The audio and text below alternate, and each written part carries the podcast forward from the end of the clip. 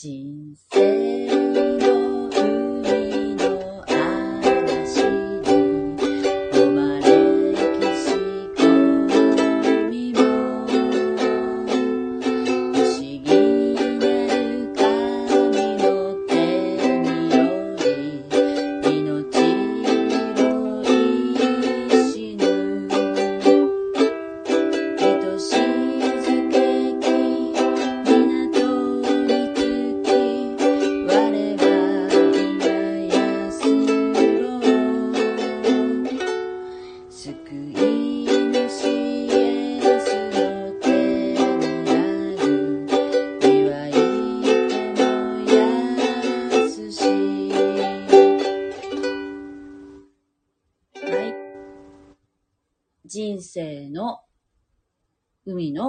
の嵐にという賛美歌でした。こんばんは。寒いですね。もう、すごい寒い。もうね、寒い。今日は寒い。寒いから、今日はボルシチを食べました。ね。さあ、今日は、マタイの福音書の11章の25節から30節で、はい、11章が終わりですね。えー、口語訳で読みます。その時、イエスは声を上げて言われた。天地の主なる父よ、あなたを褒めたたえます。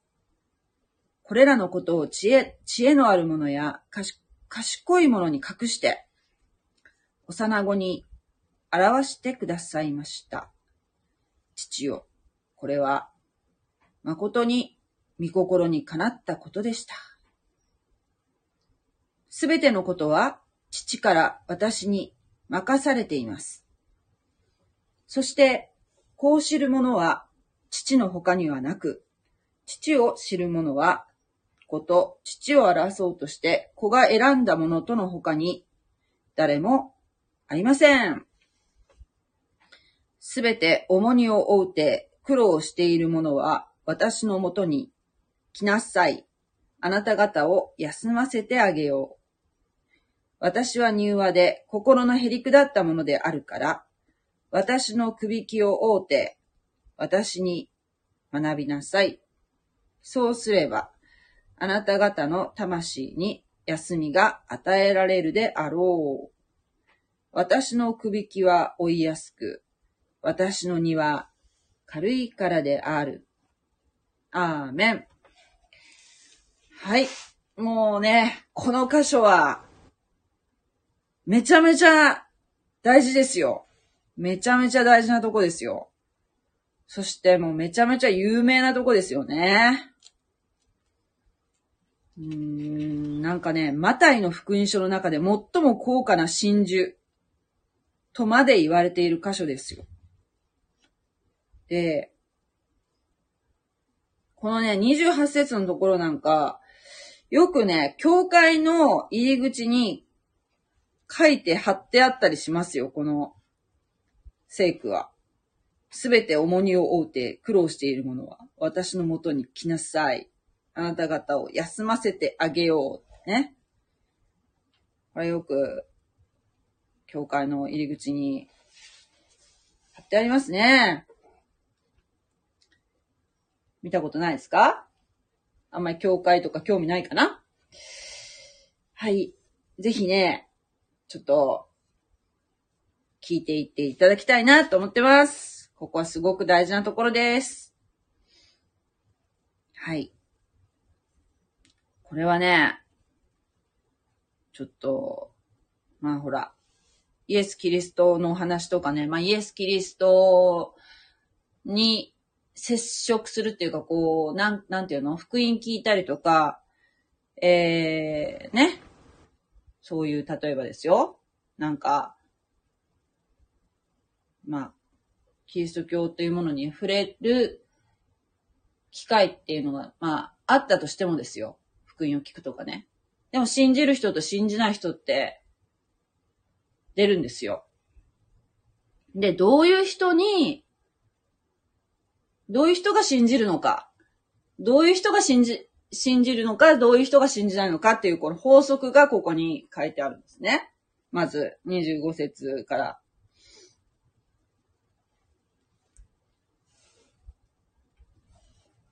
これちょっとね、あの、イエス様が祈ってる父に、天の父なる神に祈ってる、えー、形をとってるんですけれども、ここにある法則が隠されてて、読んだらわかるんですけど、これらのことを知恵のあるものや賢いものに隠して、幼子に表してくださいました。書いてありますね。っていうのは、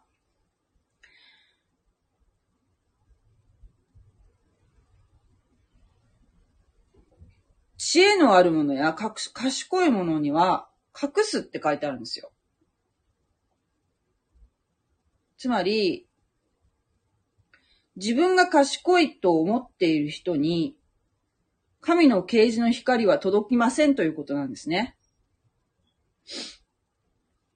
で、ということはですよ。これはね、自分自身が、まあ私ですけど、信じられてるっていうことは、すごい、すごいことですよね。だから、神様って、ね？なんていうの？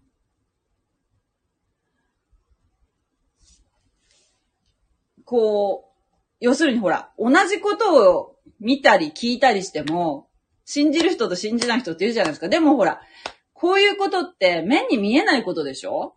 目に見えないで、すごい霊的なことじゃないですか。だから賢い人とか、ね、自分賢いとか思ってる人とか、知恵があるって思ってる人には、霊的な真理っていうのを神様はお店にならないんですよ。っていう法則があるんですっていうことなんです。はい。これってすごいこと書いてあると思いません？だからね、あのね、よくね、クリスチャンの中で言われていることがですよ。なんかまるで自分がこう、キリスト教を信じるかどうかを選んでるように、思ってるかもしれないけど、実は、神様が、この人には見せようとか、この人には見せまいと、まあ見せる見せないって同じことを聞いてるんですよ。聞いたり見たりしてるんですよ。選ばれてるんですよ。すごくないですか？これ。そしてそれを信じられてる自分って、すごくこれって恵みですよ。選んでくださったんですよ。ねえ。本当に嬉しいことですよね。信じられない人っていうのは、すごいやっぱ心に鎧着てるんですよね。自分がやっぱ賢いって思ってるんだよね。そういう方っていうのは。だからすごく、なんていうの？理性とかでは判断できないことは受け入れないんですよ。昨日もちょっとお話ししましたけど、あるお方のエピソードをお話ししましたけど。ね？私何も言いませんでしたよ。まあちょっと、カチンときましたけど、カチンときましたけど何も言いませんでした。まあもうわかんないんですよ。もうわかんない方に言ってもしょうがないんです。もうだから、あ、そう、このようにお考えなんだな。ね？で、いや、もうしょうがない。それしょうがないですよ。だって。その方は、えー、キリストに触れる環境にいらしても、やっぱり、神様っていうものを信じられない方なんですよ。仕方がありません。それはね。で、これことに関して、だ、えっ、ー、と、なんで隠されるのか、知恵あるものや賢いものに。っていうの答えは、えー、実は聖書の中に別の箇所に書いてあって、えー、っとですね、これは第一コリント。コリントビテへの第一の手紙。一章二十六節からのところに書いてあるんですね。えー、っと、そう、この第一コリントっていうのもね、すごい私、私このね、第一コリントって好きなんですけど、面白いですよ。いろんなこと書いてあって。この26節のとこから29節までちょっと読みますね。兄弟たちよ、あなた方が召された時のことを考えてみるがよい。召された時。あなた方が召された時のこと。えー、し、まあ、信じるっていうかね。召されるっていうのは要するに、あなた来なさい。ああの、あの、要するに、キリストさん、イエス・キリストから声をかけられたっていう時ですよ。召された時。信じる、信じるっていうことに、えー、を選んだ時ですよ。えー、あなた方が召された時のことをよく考えてみるがよい。人間的には知恵のあるものが多くはなく、権力のあるものがもう多くはなく、身分の高いものも多くはいない。それなのに神は、知者を恥ずかしめるために、知者を恥ずかしめるために、この世の愚かなものを選び、強いものを恥ずかしめるために、この世の弱いものを選び、有力なものを無力なものにするために、この世で身分の低いものや軽んじられているもの、すなわち、亡きに等しいものをあえて選ばれたのである。それはどんな人間でも神の見前に誇ることがないためである。ね。で、この、まあ、ちょっと30節もちょっと大事なこと書いてあるよね。あなた方がキリストイエスにあるのは神によるのである。ね？神によるのである。つまり、なんかこう、自分の選びで、クリスチャンになると思ってるけど、実は、そうじゃなくて、神様に呼ばれたんですよ。クリスチャンっていうものは。もうそう、それはね、ほんとそうだと思う。だって目に見えないものを信じるって普通あんまりないでしょ普通はね。そして人生をかけるんですよ、それに。ないですよ、そういうことって。考えてみてくださいよ、この日日常生活で。それで、ね、あんまりほら、なんていうの、多数派だったら、なんかいいかもしれないけど、めっちゃ少数派じゃないですか、日本で、クリスチャンなんて。1%以下ですからね。何の得にもならないですよ。実生活では。むしろ、ああ、あんまり来らない方がいいんじゃない？とかね。えーって感じで。えーで終わりですよ、もう。ねえ。うーんって感じで。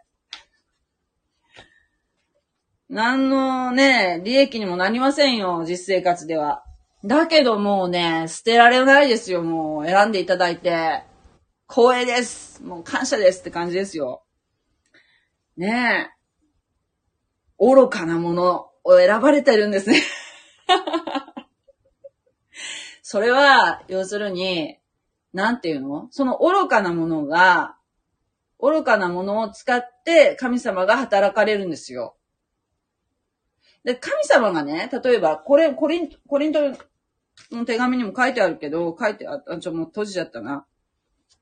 つまり、あのえっ、ー、と、こういうふうにね、例えば、言葉で、ね、神様はこういうふうにおっしゃってますよとか、福音はこう、三要素はこう、こうですよとか、いうのって、すごく効率悪いと思いません？神様の、あの、やり方って。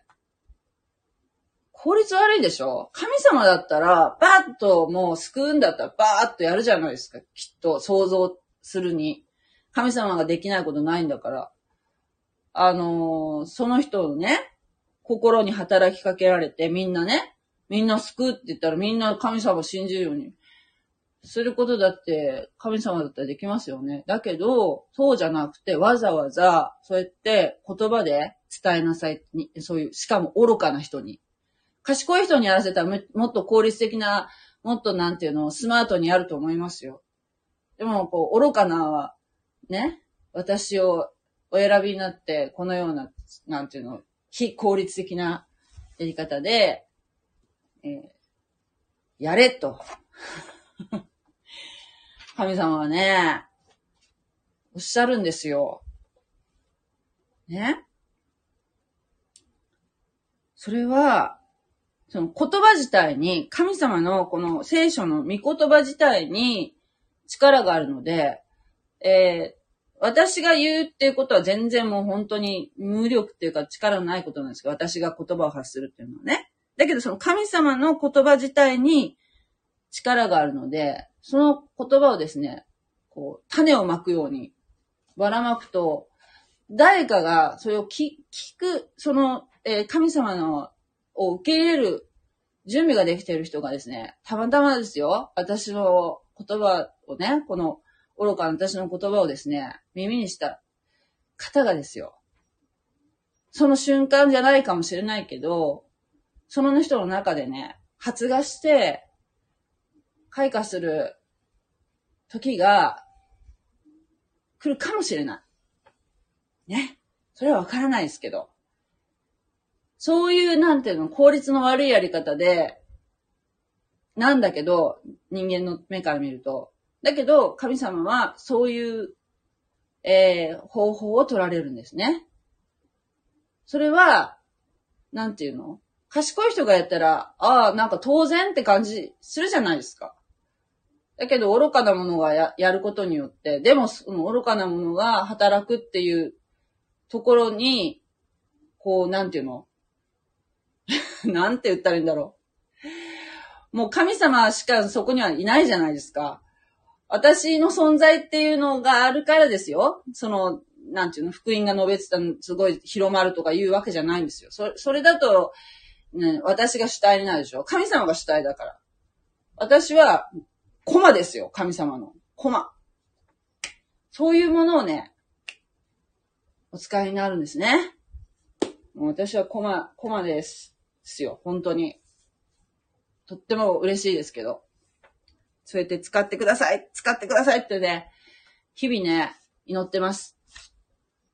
そのようなものにしていただきたいなと思ってますよ。本当に。はい。本当にね、あの、目に見えないものを信じることができたっていうのはね、えー、ありがたいなと思いますね。めっちゃ単純なことなんですよ。神様が見えないものを信じるものにしてくださったっていうのはね。まあ、お、ね、幼子に表してくださいましたっていうのも、たん、幼子って言ってるけど、これは、まあ、イエスの弟子、弟子とかね、のことですよ。えー、そういう、お、えー、小さな子供がね、のように信じることっていうのも、もちろん大切なことなんですけどね。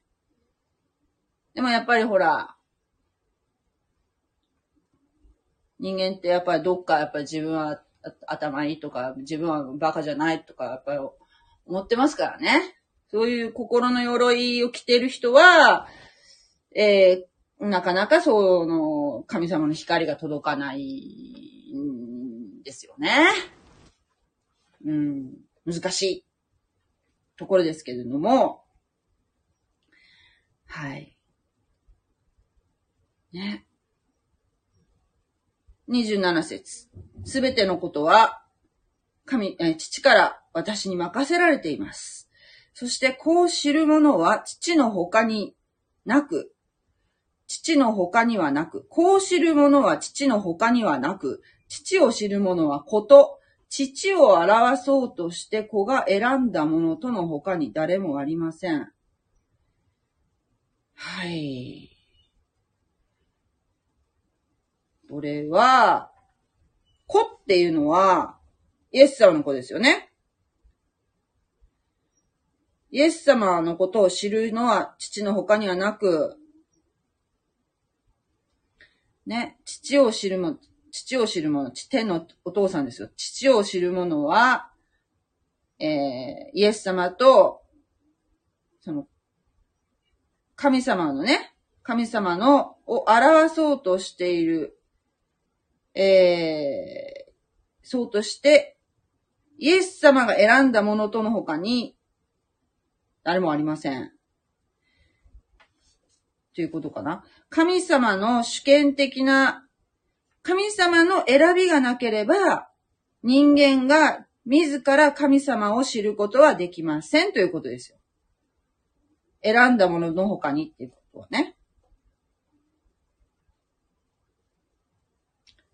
そう。だから、なんかよくね、神様っていうのは人間が作ったものだよっていうふうななんかすごい哲学のなんか一種みたいな言い方してね、なんか分かったようなことをおっしゃってる方いらっしゃいますけど、ねえ。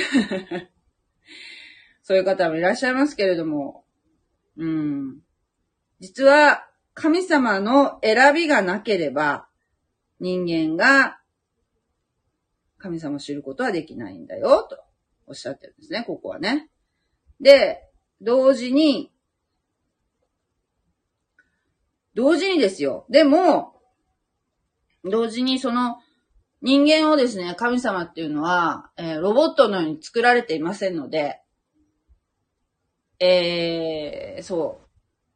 自由意志っていうのも与えられてるんですね。天使にも自由意志が与えられています。天使も神様がお作りになった被造物ですけれどもね。天使にも、人間にも、人間も被造物ですね、神様。えー、自由意志を与えられました。自由に選ぶ、選ぶという、えー、意志をね、与えられたんですね。だから、あ、みんな神様に従うようにするんだったら多分最初から神様は、えー、人間のことをね、もうイエス、イエスってもう本当に、はいしか言わないものに全部従うようにね、ロボットみたいに、そのようにお作りになったと思うんですけれども、神様は、人間に、人間とそういうふうになんていうの？対話していく対話したいって、やっぱり望まれてるんですよね。そういう神様なので、だから、その自由意志っていうものをね、与えられたんですね。本当に心からね、神様のことを愛してほしいんですよね。それロボットのように、なんていうの、単純に従うんじゃなくて、こう、心から主体的に、人間が主体的に愛してほしいと思ってるんですね。だからそういう関係性が、をお望みなんですよ。愛してくれる、愛、えー、神様の愛に人間のが愛で応答するっていう関係。を望まれているから、まあだから当然自由意志を与えられている以上、そうじゃない人も出てきますよね。それはもうしょうがないことですよね。だからやっぱりその自由意志を与えられているがゆえに、その、エレンの園で、アダムとエヴァがね、そういうちょっと間違った、間違った選択をしてしまって今に至るわけですけども、まあ、そういう危険性はあるんですけれども、それでも神様は、えーまあ、そういうことはね、分かってらしたでしょうけれども、でも、自由意志を与えられてるんですね。愛に、神様の愛に愛で応答する、えー、対話できる存在として人間を選びになってるんですね。だから神様の選びで、信仰を持って、神様の選びで、その、神様のそういう、なんていうの、存在っていうものをね、信じるっていうのも真理だけど、逆に、人間が、その、選ぶっていう部分ももちろんあるんですよ。だから、その、自由意志でイエス様の招きに応じなければ、えー、その、天の御国っていうものはね、実現していかないということなんですね。はい。どっちも、どっちも真理です。神様が選んだっていうのもあるし、私が選択したっていうのも、どちらも大事なことですけどね。そして、えー、28節から、えー、30節っていうのは、これはね、招きの言葉です。来なさい。私のところに来なさいというイエス様の招きの言葉ですね。これも大事なところです。招いていらっしゃいます。神様いつも招いていらっしゃいます。えす、べて重荷を負って苦労しているものは私のもとに来なさい。あなた方休ませてあげよう。ね。これ大体ま、マタイの福音書っていうのは、もともと誰に向かって書かれているものかっていうと、ユダヤ人に対する、まあ、いやあの、イスラエルの民に対するメッセージですよね。ですから、まあ、教会にはね、今の教会にここのメッセージはよく貼ってあるんですけど、入り口のところにね、貼ってあるんだけれども、それはまあ、なんていうの？それはそれとしてあるんだけど、元の意味、ここで言っている意味っていうのは、えー、重荷を負って苦労しているものっていうのは、誰かっていうと、要するに、モーセの立法という神様が示してくださった立法に対して、そのいろいろな催促をつけて、複雑化させて、もう、がんじがらめ、うん、法律にがんじがらめ、九伝立法にがんじがらめに生活がもうぐちゃぐちゃになっているイスラエルの民ですよ。のことが重荷を負って苦労しているものですよ。は、ね。私のもとに来なさい。ああなた方を休ませてあげよう。ね。立法でがんじがらめになっている人たち、私のところに来なさい。私の学校に入学しなさいみたいなね。身軽になって、ね、身軽になりなさい。休ませてあげるよ。で、29節は、私は柔和で心のへりくだったものであるから、私の首輝を追うて、私に学びなさい。っていうのは、私の首輝を追うてっていうのは、えー、ラビ用語で、ラビっていうのは、そのユダヤ教の先生のことをラビって言うんですけど、ラビ用語で、私の学校で学びなさいっていう意味になるそうなんですね。首輝っていうのは、農作業をする牛の2頭の牛に、えー、の首の部分につける横木のことなんですけれども、なんかね、前誰に聞いたんだっけな？あれ、牧師さんに聞いたのかな？なんかね、先輩の牛と新米の牛を組ませるんですって。その木で繋いで、首のとこで繋いでね。で、そうすると、その先輩の動きに合わせて、だから、点で勝手なことをお互いにすると、足並みが揃わないでしょ？だからもう仕事にならないんだけど、その、もうちゃんと経験豊富な牛と、一緒に、その新しい牛をね、一緒の首木につけると、その先輩の牛の動きに、だんだんペースに合わせられるようになって、で、ちゃんとね、仕事ができる牛になっていくそうなんですよ。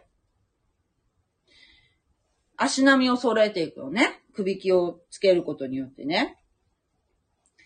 だから、イエス様の首き、イエス様と一緒に、こう、同じ首きをつけていただいて、えー、学んでいくっていうイメージかな。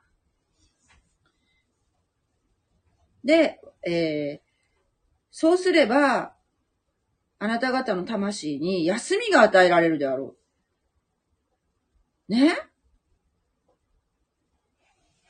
イエス様の首輝を折ったら、なんかすごい首きをつけられるってなんかすごい窮屈な感じするけど、でも、じゃなくて、休みが与えられる。魂に休みが与えられるっておっしゃってるんですよ。うん。キリストの立法を学んだら楽になるよっていうことなんでしょうね。キリストの立法。正しいその立法の解釈ですかね。その、ちょっと、ラビたちが解釈してる苦伝立法とかね、いうのは、えー、もう人を縛り付けてしまうものですけれども、えー、イエス様が解釈した正しい立法のね、えー、本来あるべき姿を学んだら楽になるよ、とおっしゃってるんですね。そう、身軽になって、羽が生えたように自由に生きることができるよ、いうことなんです。はい。私の首輝は追いやすく、私の荷は軽いからである。ね。そしてその首輝っていうのをつけられた牛っていうのは進む方向をね、えー、その先輩の牛に学びます、学ぶこ、学んで一緒に足並みを揃えて歩くことができますので、えー、間違った方向にね、行かないで守られますので、イエス様と同じ、えー、イエス様に学んでいけば、だから、なんていうの、人生の方向を誤ることがない。っていう、こう、まあ、間違った方向に行きそうになったら、引き戻してもらえる。必ず引き戻してもらえるという、このね、なんていうかな、安心感。安心感がありますよね。そう、首輝を追うっていうのは、なんかちょっとすごい、なんていうの、繋がれてるって思うかもしれないけど、実は心地よく楽しく、麗しくもあるということなんですね。はい。もう全く人間の努力とかね、頑張らなければいけないとかね、頑張ろうとかね、努力しようっていう方向性と全く違う、うことなので、まあ、ね、よくね、なんかこう、うん、まあちょっと世の中的なところとはちょっと逆行してるなっていうのは本当に私はあの、聖書学んでるとつくづく思うんですけれども、なんかね、頑張れ頑張れと、努力、努力になんとか、まあ、努力は絶対、あの、えー、ダメとか無理、無駄とか言うわけではないんですけれども、でも、なんかそういう、こう、えー、力が抜けるっていうかね、うん、なんかもう、いつもこうギュッと力を入れ力を、肩に力入れて生きていかなければ、なんかこういけないみたいな、あそういう無駄な力みは、クリスチャンになったら、もう本当に、えー、それはなくなったなっていうふうに思ってますね。本当に、えー、私はクリスチャンになってよかったなーってつくづく思ってます。はい。あなたは、あなたの心には、イエス様の光は届くでしょうか？という感じなんですけれども、ちょっと、えー、コメントを読んでいきますね。はい。昨日は、えー、寝落ちしちゃって、起きたらライブが終わっていました。近所の公園のクリスマス会で、小さな子たちにウクレレを弾いたから疲れてたのかな。さきちゃんもクリス、え？教会のクリスマス礼拝の伴奏はもうあさってですよね。えー、イエスの教えがくびきかな。くびきが木星だとしたら、これも大工さんっぽい表現ですね。そうですね。イエス様もひょっとしたらくびき作ってたかもしれませんね。なんか、ね。きっと作られてたと思いますよ。木工ですからね。はい。イエス様はね、今、天国で、えー、私たちが住む場所を、クリスチャンたちが天の御国に行った時の 住む場所を、えー、作られてますね。すごく、どんなところかたの、すごく楽しみで、はい。早く行きたいな、もう思ってます。でも、本当に、えー、ね、素晴らしい世界じゃないかなと思いますね。はい。さあ、木下克美さん。木下克美さんにはイエス様の光は届くでしょうか？ね。もし、えー、届きましたか？イエス様、ちょっと信じようと思われましたか？どうですか？あまり、やっぱり届かないですかね？どうでしょう？もうね、割とずっと聞いてくださってますけれども。えー、どうですか？ねえ。あの、チャンスの神様、後ろがハゲ。イエス様は、えー、来られた時に、パッとね、あのー、応じるのがいいと思いますね。もう気がついた時には、チャンスというのは過ぎ去ってしまいます。皆さんもね、もう本当に小さな子供のように、信じますか？はーいっていうのね、そういうノリで、えー、信じられるのが一番いいと思いますね。はい。別に、えー、お金もかかりません。ただで私たちも受けましたので、はい、そこは心配しなくて大丈夫ですよ。